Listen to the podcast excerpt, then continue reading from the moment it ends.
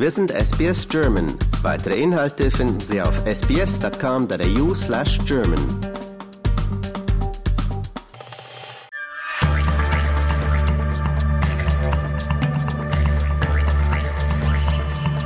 Ich bin Dirk Otto. Ich bin der General Manager für Böhringer Ingelheim in Australien und Neuseeland. Ich arbeite seit etwas mehr als 20 Jahren in der pharmazeutischen Industrie, immer international. Zuerst bei Bayer, einer anderen bekannten deutschen Firma, und jetzt in den letzten acht Jahren bei Böhringer Ingelheim. Und das hat mich ein bisschen um die Welt geführt, von Südafrika über Japan, Deutschland, Chile, äh, Barcelona, jetzt nach Sydney. Ist das freiwillig, dass du so viel um die Welt ziehst? ja, das ist freiwillig. Äh, manchmal sage ich, dass ich wirklich die Gelegenheit habe, meinen Traum zu leben, weil ich damals äh, mich um den Job bei Bayer bemüht habe, weil das die internationalste Option war nach dem Studium. Es ging da um ein Programm, wo man gleich ins Ausland geschickt wurde als als junger Mitarbeiter und was Internationaleres gab es damals nicht äh, für mich und deshalb bin ich in der Life Science Industrie gelandet. Vielleicht nicht äh, per Zufall, weil ich wirklich glaube, dass unsere Industrie mit die internationalste ist, die es, die es gibt auf der Welt. Und wo kommst du ursprünglich her? Ich komme aus Viersen, das ist bei Düsseldorf äh, in Nordrhein-Westfalen. Und dich hat es nicht in Deutschland gehalten? wir kommen ja immer mal wieder zurück. ich äh, bin auch gerade in, in Bad Wildungen in Nordhessen im Urlaub mit meiner Familie. Hm. Äh, und äh, während meiner Reisen habe ich auch zweimal in Deutschland gearbeitet. Einmal in Berlin im globalen Head Office von Bayer Pharma und einmal in Ingelheim bei Böhringer Ingelheim. Ingelheim ist der Ort, wo 1885 unsere Firma gegründet wurde. Böhringer Ingelheim wird ja als das größte forschende Pharmaunternehmen in Deutschland bezeichnet. Ja. Was soll das denn bedeuten? Das bedeutet, dass wir immer auf der Suche nach Lösungen sind für Krankheiten, wo es noch keine Therapie gibt. Ähm, also diese äh, sogenannten High Unmet Medical Needs. Äh, wir sind nicht im Geschäft, irgendwelche Moleküle nachzukochen, wenn der Patentschutz ausläuft, sondern wir fokussieren uns darauf, neue Medikamente zu erforschen und dann in den Markt zu bringen. Und das ist äh, dann ein forschender Arzneimittelhersteller im Gegensatz zu Generika. Also 20 Prozent unseres Umsatzes, den wir generieren, geht sofort wieder in, in Forschung und Entwicklung. Das mhm. ist somit der höchste Wert für ein Pharmaunternehmen unserer Größe. Das ist uns ganz wichtig, dass äh, wir immer weiter in Forschung und Entwicklung investieren. Und deshalb haben wir diese etwa zehnjährige Patentexklusivität. Also in äh, den ersten etwa zehn Jahren nach dem, der Ausbietung, nach dem Launch eines neuen Produktes, ähm, haben wir die exklusiven Rechte, um in der Zeit unsere Forschungs- und Entwicklungsausgaben wieder zurückzuverdienen. Hm. Ähm, das ist so ein bisschen der Deal, den unsere Industrie mit der Gesellschaft hat. Und danach verfällt das Patent. Jeder kann äh, diese Produkte nachbauen, der Preis fällt und äh, äh, dann müssen wir uns äh, in der Zwischenzeit darum gekümmert haben, wieder was Neues zu entwickeln. Hm. Ihr investiert aber nicht nur in die Entwicklung neuer Medikamente, sondern eben auch in soziale Projekte. Also wir wollten ja heute über Heart hm. of Australia sprechen. Ja. Das ist, ein das ist uns auch wichtig, dass äh, wo wir sind auf der Welt, dass wir da äh, ein verantwortungsbewusster Teil der Gesellschaft sind. Und äh, hier in Australien ist eine unserer Initiativen, Heart of Australia mhm. zu unterstützen. Macht ihr das, weil die Pharmaindustrie ja nicht immer als Heilsbringer angesehen wird auch? Ich glaube, wir würden das äh, unter allen Voraussetzungen machen. Wir machen das jetzt nicht unbedingt, um äh, unseren Ruf zu verbessern, sondern wir machen das, weil uns, weil uns das wichtig ist. Sehen hier in Australien, gerade auf dem Land, große Probleme, was Zugang zu medizinischer Versorgung. Und ähm, da wollen wir einfach ein Teil der Lösung sein. Es gibt viele Unternehmen, die ähm, ab und an kritisiert werden, weil sie irgendwo einen Scheck überreichen, weil sie Dinge machen, um ihren Ruf aufzupolieren. Das, das machen wir nicht. Wir sind seit 1885 in Familienbesitz. Wir haben eine mittel- bis langfristige Ausrichtung in allem, was wir tun. Und dazu gehört dann auch unser Einsatz für Initiativen wie Heart of Australia. Hm. Und wir machen das sehr nah unserem Kerngeschäft, da wo wir uns wirklich auskennen. In unserem Fall ist das Gesundheit. Hm. Kannst du mal kurz das Programm umschreiben? Das ist ja ein Studentenprogramm. Heart of Australia äh, hat in der Tat diese Initiative, die wir konkret unterstützen. Das nennt sich Next Gen Medics, wo in Gruppen von zehn jungen Studierenden aus dem Gesundheitsbereich die, äh, jungen Leute rangeführt werden an Healthcare, an Gesundheitsversorgung auf dem Land. Rural and remote areas, so weit entfernten ländlichen Gebieten. Und da haben wir eine Versorgungslücke in Australien. Die Versorgungslücke ist zweigestalt. Einerseits gibt es da wenige Möglichkeiten, moderne ähm, Diagnostik zu bekommen. Da können wir vielleicht gleich nochmal drüber reden. Und auf der anderen Seite ähm, äh, gibt es eine Knappheit an Allgemeinmedizinern auf dem, dem Land. Es ist da noch schwieriger, einen Termin beim GP zu bekommen als in der Stadt. Next Gen Medic setzt da an und will erreichen, dass diese jungen Studierenden sich quasi in Landmedizin verlieben in den ein, zwei Wochen, die sie mit Heart of Australia da unterwegs sind. Und das passte so schön zu dem, was uns wichtig ist als Böhringer Ingelheim.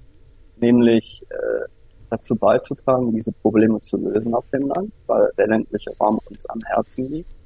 Und zweitens, weil äh, uns auch fasziniert, ähm, Humankapital aufzubauen, äh, Capabilities äh, zu schaffen. Und da mussten wir einfach mit Heart of Australia in diese Partnerschaft eintreten.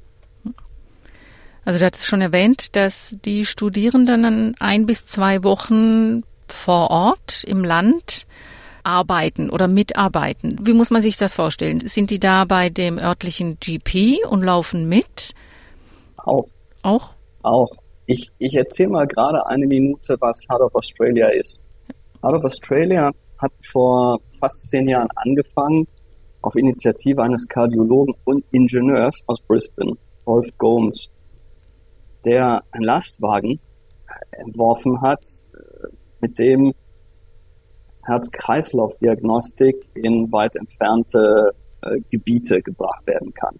In, in der Zwischenzeit werden mehr als 40 ländliche Orte angefahren, von fünf Lastwagen inzwischen, haben über die vergangenen zehn Jahre mehr als 15.000 individuelle Patienten äh, diagnostiziert und behandelt und haben errechnet, dass sie durch diese frühere Diagnostik 600 Menschenleben gerettet haben. Hm. Ähm, die Studenten fahren mit diesen Lastwagen mit quasi. Also die verbringen ein paar Tage ähm, mit dem Heart of Australia Team an einem dieser Orte. Äh, sie werden aber auch rangeführt an ländliche GP-Kliniken, äh, um zu sehen, wie ist das so, das Leben als, ich sag mal, Landarzt. Was ist daran so schön und interessant und vielseitig? Gleichzeitig ähm, werden sie aber auch äh, äh, ja, an, an Kliniken herangeführt und damit in Verbindung gebracht, die sich um indigene Personen kümmern auf dem Land. Die indigene Bevölkerung, die lebt ja überproportional auf dem Land. Und die haben auch, ähm, wenn ich das richtig recherchiert habe, andere Gesundheitsprobleme, wie jetzt nicht-Indigene, die in der Stadt leben, also überproportional. Herzprobleme, ja. Diabetes. Ähm, ja. Es wird viel mehr geraucht, also gibt es viel mehr Erkrankungen an Lungenkrebs und chronische Atemwegserkrankungen. Ja, das stimmt alles. Ähm, wobei die größte Population indigene Australier in Städten wohnen. Äh, allerdings auf dem Land ist dann der Anteil der indigenen Bevölkerung an der Gesamtbevölkerung größer. Also stimmt, stimmt beides. Ne? Hm. Und äh, was du sagst über die Krankheitsbilder, die wir da vorfinden in äh, diesen Gemeinschaften, das ist völlig richtig. Also äh, Herzerkrankungen mehr als doppelt so hoch äh, auf dem Land als in der Stadt. Ähm, Infektionskrankheiten mehr als doppelt so hoch. Nierenkrankheiten äh, zweieinhalb bis dreimal so hoch. Äh, und was das bedeutet, ist, dass Menschen auf dem Land früher sterben. Ähm, indigene Personen auf dem Land sterben sechs Jahre früher als indigene Personen auf dem Land. Und auf dem Land sterben indigene Personen im Durchschnitt 14 Jahre früher als hm. nicht indigene Personen. Also das sind ganz dramatische Zahlen, die der Royal Flying Doctor Service da vor ein paar Monaten publiziert hat. Hm. Und warum, warum ist das so? Das ist bestimmt äh, zu einem großen Teil äh, auch deshalb, weil indigene Personen noch weniger die Möglichkeit haben, da nach Brisbane oder Sydney oder, oder Melbourne zu fahren, äh, um eine Herz-Kreislauf-Diagnostik zu bekommen, die der GP dann nicht anbietet. Und wir wissen, dass indigene Personen ähm, im Durchschnitt ärmer sind, größere soziale Probleme haben. Alle diese, diese äh, Themen, wo es sowieso schon schwierig ist, einen Termin beim GP zu bekommen, ist dann nochmal schwieriger für indigene Gemeinschaften und nochmal ausgeprägter, weil es ihnen noch schwerer fällt, sich dann zwei, drei Tage auf den Weg nach Brisbane zu machen für äh, irgendeinen diagnostischen Test oder einen CT-Scan mhm. und so weiter. Da setzt Heart of Australia an. Und diese Lastwagen, die du angesprochen hast, sind die jetzt ausgestattet mit modernster Diagnostik? Also ja.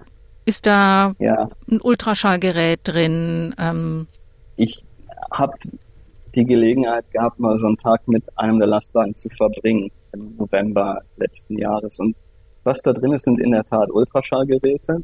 Da ähm, ist ein, äh, so ein Laufband drin, wo sogenanntes Stress äh, EKG gemacht werden kann. Ähm, es ist ein ganz normaler Behandlungsraum drin, äh, ist ein Wartezimmer da. Also man kann sich das vorstellen wie eine mobile, komplett ausgestattete kardiologische Praxis. Ähm, einer der Lastwagen hat sogar einen CT-Scanner an Bord und äh, Rolf Gomes, der Gründer und Chef von of Australia, hat uns gesagt, dass es der einzige mobile batteriebetriebene CT-Scanner auf der Welt ist. Also die haben ganz wunderbare Geräte, die sie in diese weit entfernten Communities bringen. Und mit dem CT-Scanner, und du hast es ja gerade angesprochen, äh, kann Heart of Australia sich auch um Lungenerkrankungen in äh, weit entfernten äh, Gebieten, wo Bergbau stattfindet, sind diese Lungenerkrankungen ja leider noch ausgeprägter, weil Bergarbeiter Feinstaub einatmen etc. Mit diesem CT-Scanner können da vor Ort sehr früh Lungenkrankheiten ähm, diagnostiziert werden, die sonst sehr, sehr lange unentdeckt äh, äh, geblieben wären. Hm. Und ähm, das ist wirklich toll.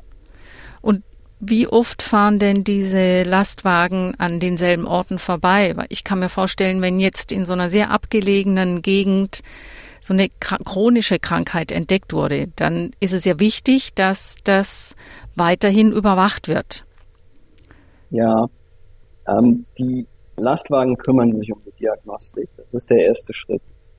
Und ähm, dann geht's weiter, ich sag mal, mit einer ganz normalen medizinischen Behandlung. Es gibt ja immer noch GPs vor Ort. Es geht dann aber trotzdem dann oft in eine größere Stadt für den Patienten, wenn da was gemacht werden muss.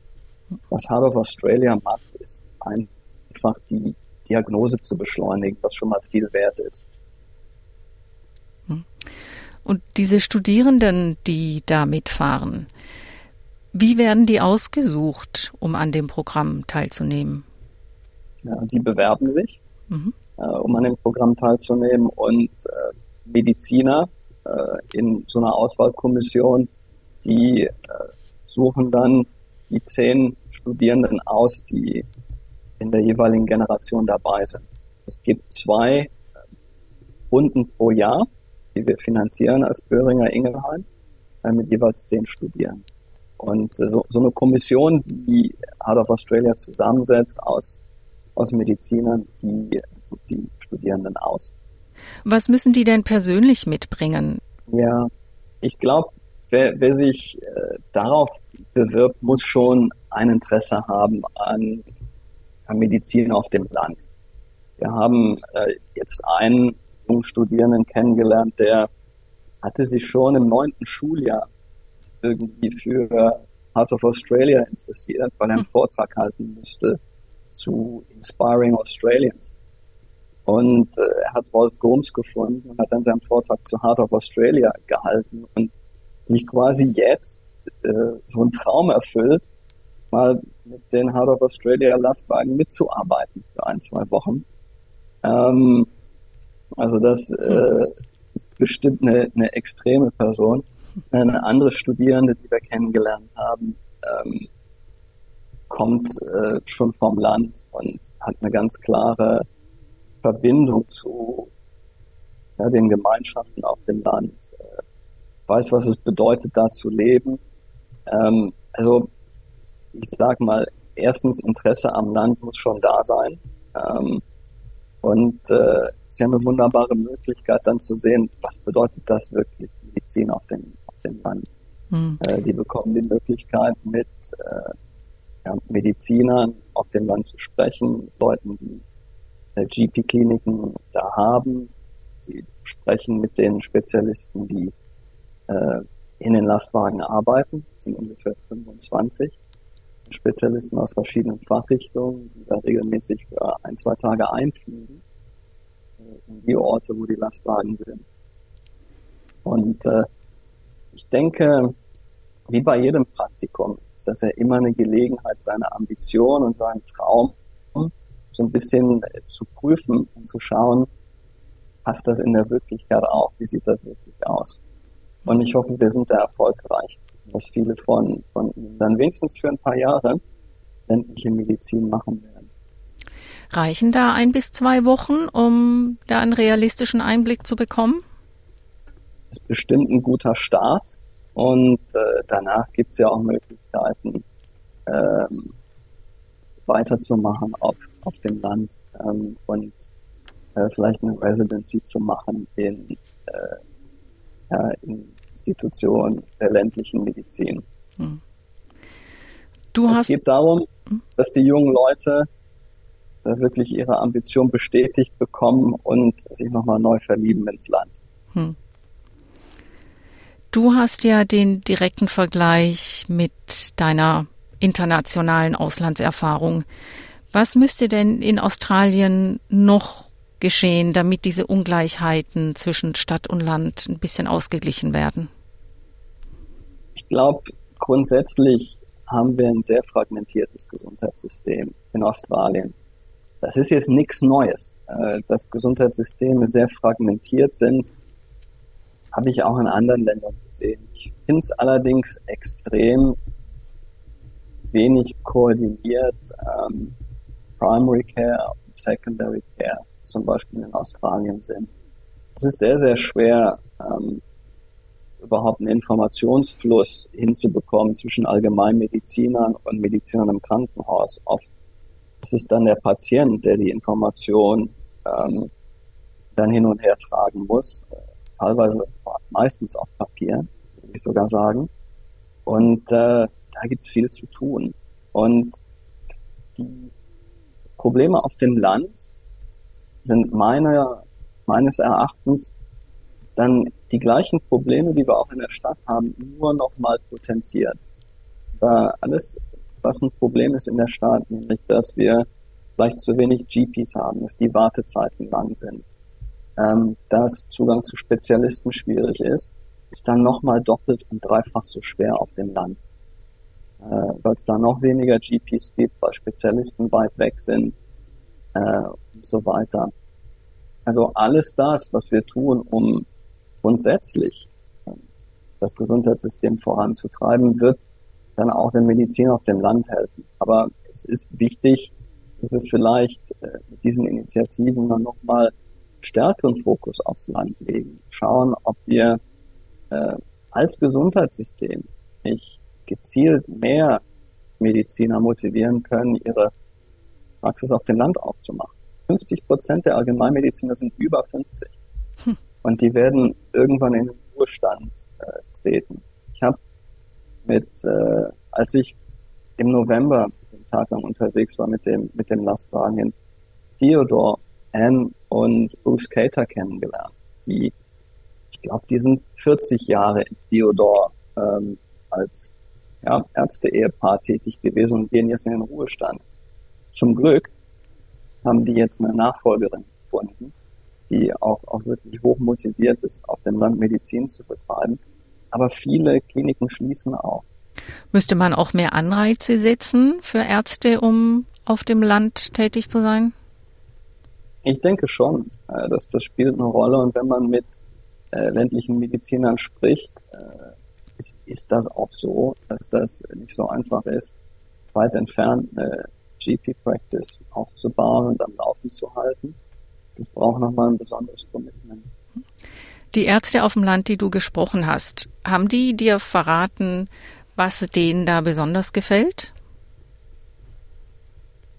Das, ich glaube, das ist dieser Aspekt, sich zu verlieben ins Landleben. Äh, wenn, wenn man mit denen spricht, sind das Aspekte ja, des, des, der Gemeinschaft äh, in diesen ländlichen Communities, äh, dass man seine Nachbarn wirklich kennt, dass man seine Patienten teilweise über Jahrzehnte kennt und deren Eltern und deren Kinder. Äh, man ist da wirklich Teil dieser, dieser dörflichen Gemeinschaft. Das ist das, äh, der eine Aspekt, den ich immer wieder höre. Ein anderer Aspekt ist mit Sicherheit, dass, dass sie ein sehr komplettes Angebot an Medizin machen können. Äh, sie sind dann ja der Arzt oder die Ärztin in ihrer Gemeinschaft und äh, müssen sich wirklich um alles kümmern. Also diese Breite der medizinischen Versorgung, äh, die sie anbieten, bis zu Entbindungen äh, etc., hm. Äh, ist mit Sicherheit auch nochmal reizvoll für viele Ärzte. Hm. Ja, Dirk, ich danke dir sehr für dieses interessante Gespräch. Wir haben leider nicht mehr Zeit. Vielen Dank, Julia. Du merkst, ich könnte da noch äh, stundenlang weitersprechen.